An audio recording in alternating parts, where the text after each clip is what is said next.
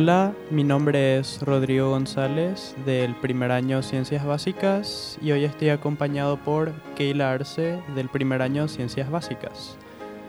Hoy vamos a hacer un programa de radio en el cual explorar, exploraremos la relación que tienen las matemáticas con la música y veremos un poco de la historia de esta relación de milenios. Según los relatos del filósofo romano Boecio, Pitágoras estaba obsesionado con explicar los intervalos fijos de la escala musical. Se detenía frente a los golpes de un martillo contra un yunque en la herrería.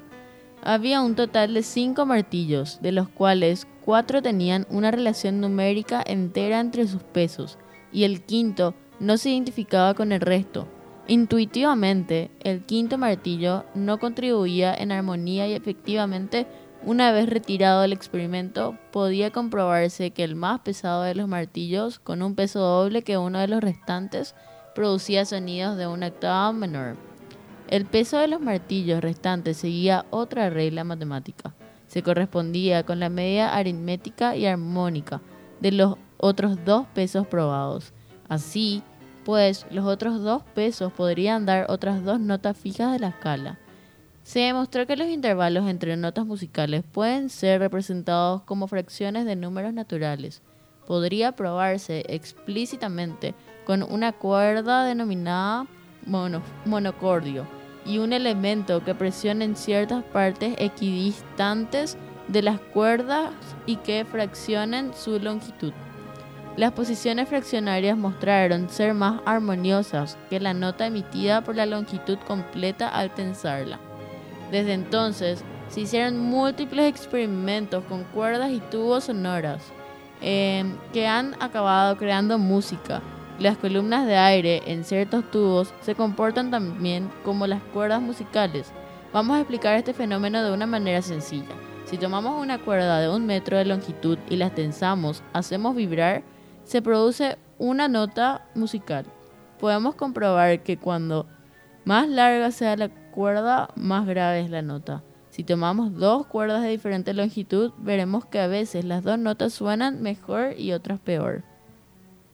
Lo que aprendemos es que si la relación entre las longitudes de las dos cuerdas viene dada por una fracción simple, con números enteros en numerador y denominador, las notas que producen ambas suenan bien juntas. Por ejemplo, la relación 2-1, 4-3 o 3-2 que se utiliza mucho en la música Procediendo de esta manera, vamos construyendo lo que se llama escala musical pitagórica. Todo el mundo conoce la escala musical que va del Do hasta el siguiente Do, una octava más alto. Pitágoras descubrió que la octava tenía una proporción matemática de 2 a 1. El descubrimiento fue el resultado de una serie de experimentos sencillos en los que utilizó cuerdas tensó varias cuerdas de distintas longitudes y las fue pellizcando para que vibraran y emitiesen sonidos. Finalmente, tras hacer muchas pruebas, tensó dos de ellas, una el doble de larga que la otra. Al hacerlas vibrar, se dio cuenta de que ambas emitían exactamente la misma nota musical, solo que una sonaba una octava más alta que la otra. Corresponde a un salto de ocho teclas en un piano. Luego tomó la cuerda más corta y la comparó con otra mitad, con otra que es la mitad de larga que ella, colaborando, corroborando de nuevo que el fenómeno volvía a repetirse. En definitiva, los tres sonidos correspondían a la misma nota musical, pero con dos octavas diferentes de ellas. Y así fue como Pitágoras descubrió la escala musical.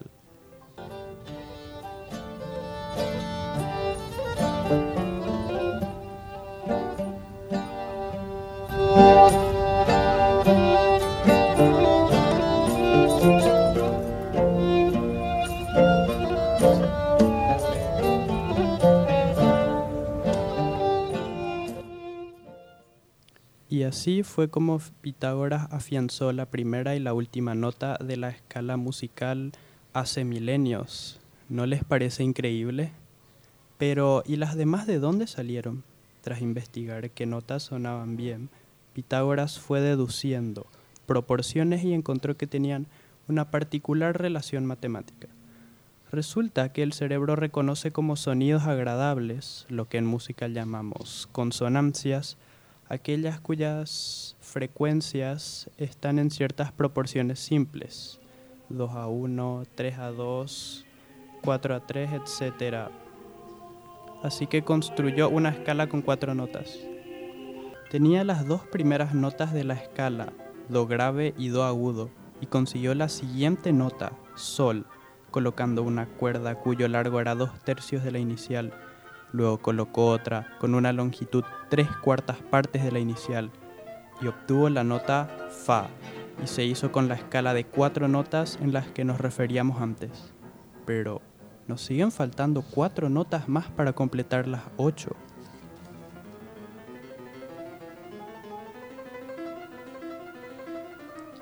Pitágoras se fijó en la distancia o proposición existente entre las dos nuevas notas, Fa y Sol.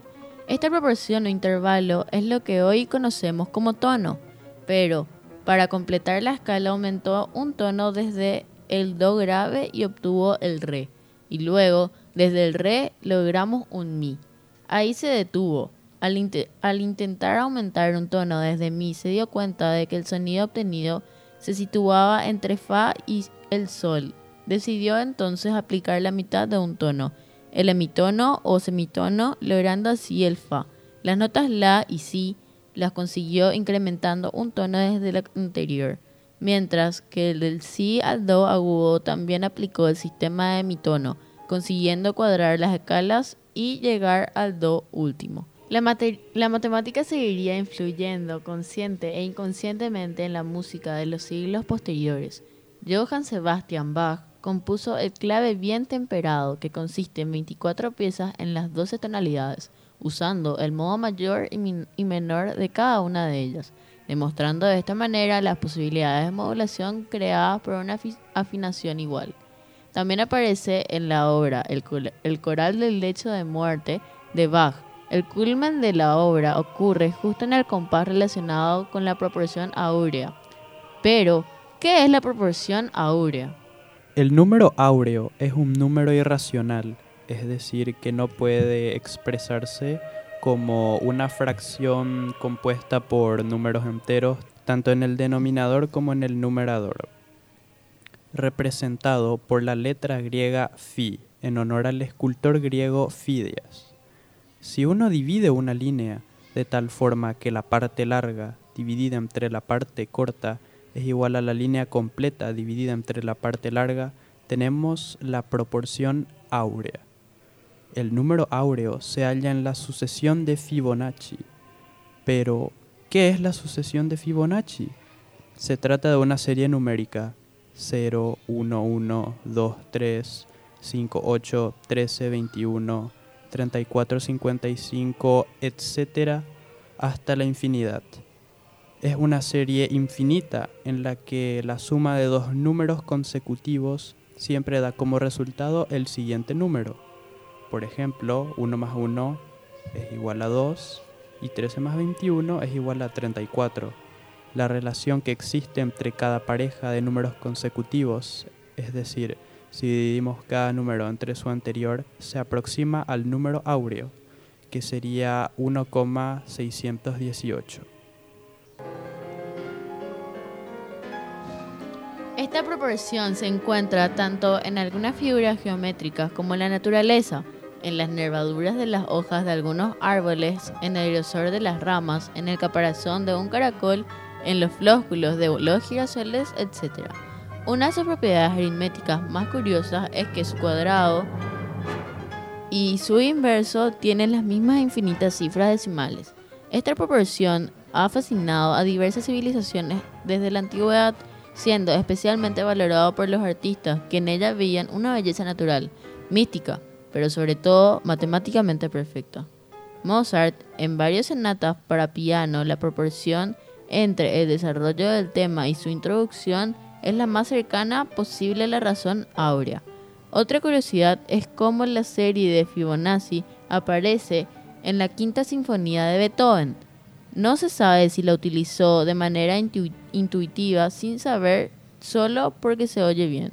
Aunque en aquella época la música ya no es una disciplina estrictamente matemática, las matemáticas son inherentes a la música y continuarán influyendo en la evolución de la teoría musical. Un primer ejemplo de música contemporánea en que se sirve de las matemáticas es Joseph Slinger. Desarrolló un, un detallado sistema de composición musical basado en principios científicos. La base del sistema de Slinger es geométrica y fundamenta en el concepto de relaciones de fase de movimientos periódicos simples. Es ahí donde entra el siguiente concepto que analizaremos, el movimiento periódico. El movimiento se dice periódico cuando a intervalos iguales de tiempo, todas las variables del movimiento, velocidad, aceleración, etc., toman el mismo valor. Ejemplos de movimientos periódicos pueden ser el péndulo de un reloj, las mareas, los latidos del corazón y la rotación de la Tierra que puede considerarse como un movimiento casi periódico. Hay quienes consideran que el sistema de Schillinger anticipó la música por ordenador antes de que existieran los ordenadores y que introdujo muchas técnicas algorítmicas de composición, incluso la utilización de series numéricas autosemejantes. Una de las técnicas compositivas propuestas por Schillinger se basa en la permutación, que ofrece al músico infinitas opciones. En matemática, una permutación es la variación del orden o posición de los elementos de un conjunto ordenado.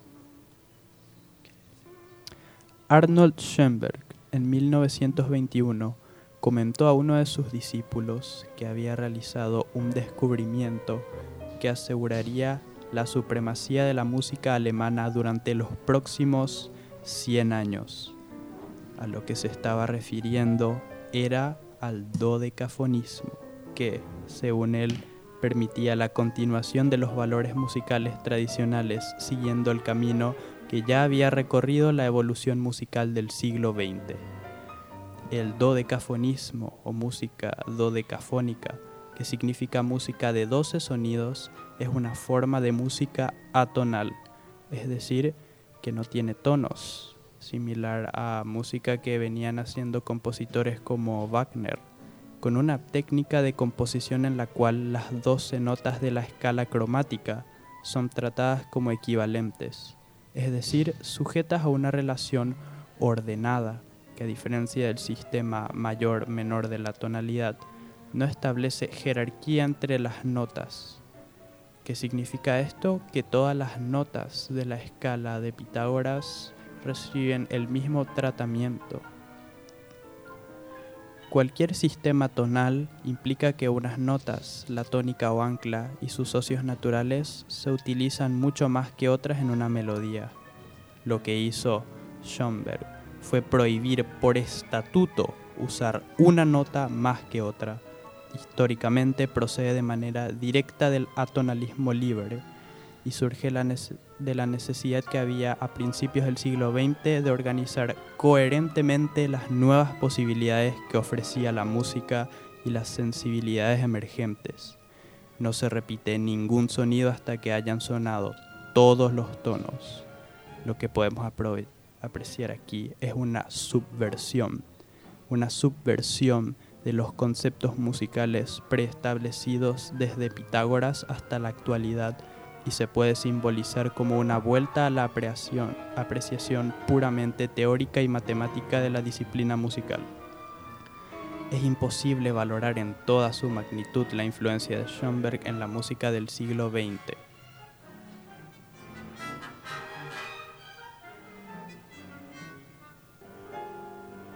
Su obra brindó un impulso radical a las técnicas de composición y sus fundamentos teóricos que incluyen desde la atonalidad y la música dodecafónica hasta la música serial y por último la música electrónica. Yannick Xenakis, arquitecto, matemático y compositor, vivió en Grecia. La obra de este autor está repleta de traducciones de conceptos matemáticos al plano musical. Una de sus una de sus composiciones más conocidas es Metástasis, 1954, pieza basada en el desplazamiento continuo de una línea recta, modelo que se representa en la música como un glisandro continuo.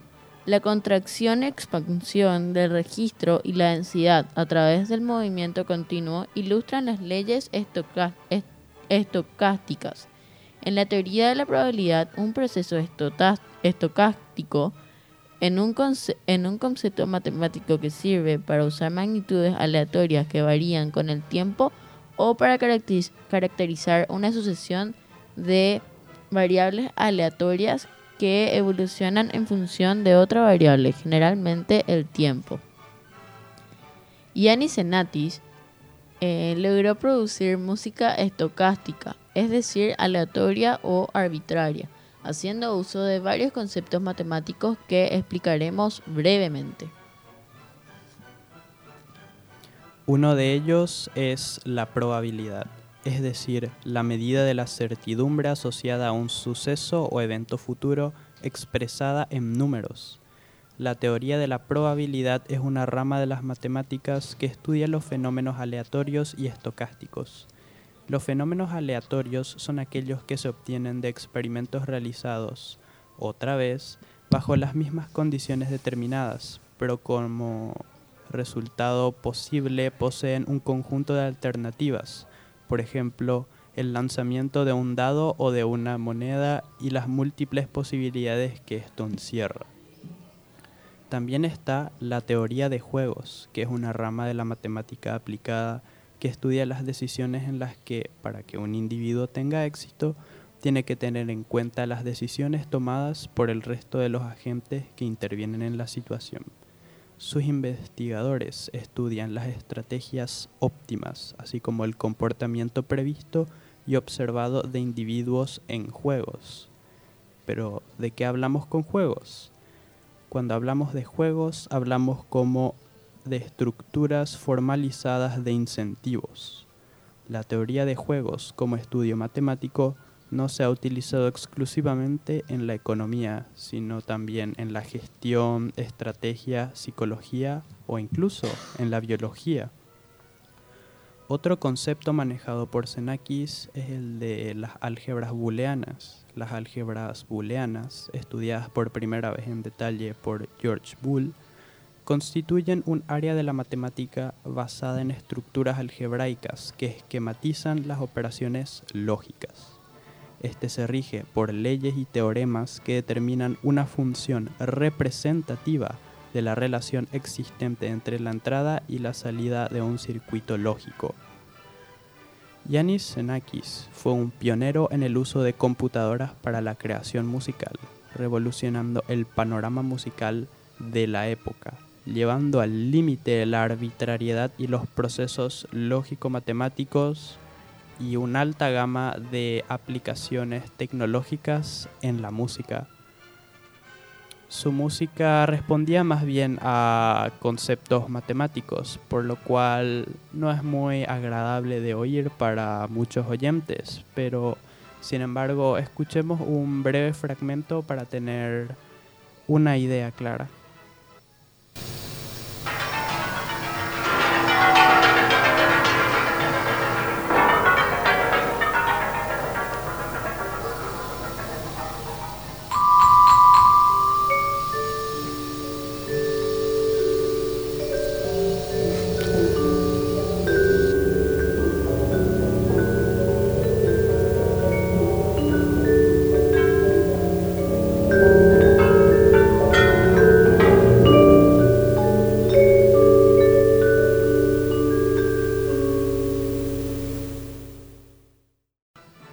Y bueno, hemos aprendido mucho hoy sobre las matemáticas, la música y la historia, ¿no les parece? Muchas gracias por acompañarnos en este programa y esperemos que les haya gustado lo que preparamos para ustedes. Hasta pronto.